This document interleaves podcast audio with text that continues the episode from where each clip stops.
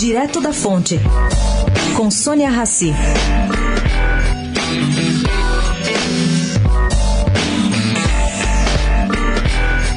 Gente, tem procedência, em parte, a menção do presidente Jair Bolsonaro ontem a possíveis armadilhas que o acordo Mercosul-União Europeia possa criar para um futuro acordo comercial com os Estados Unidos.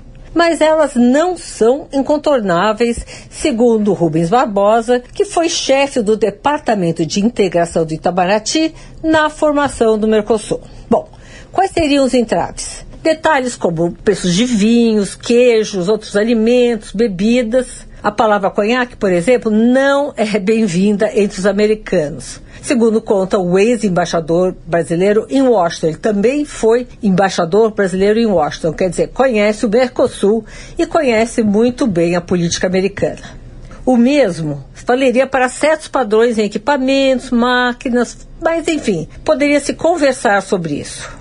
Segundo o embaixador Rubens Barbosa, o Brasil pode perfeitamente ter um standard para a Europa e outro para os Estados Unidos. O que importa mesmo, segundo ele, é sairmos do isolamento. Sônia Raci, direto da fonte para a Rádio Eldorado.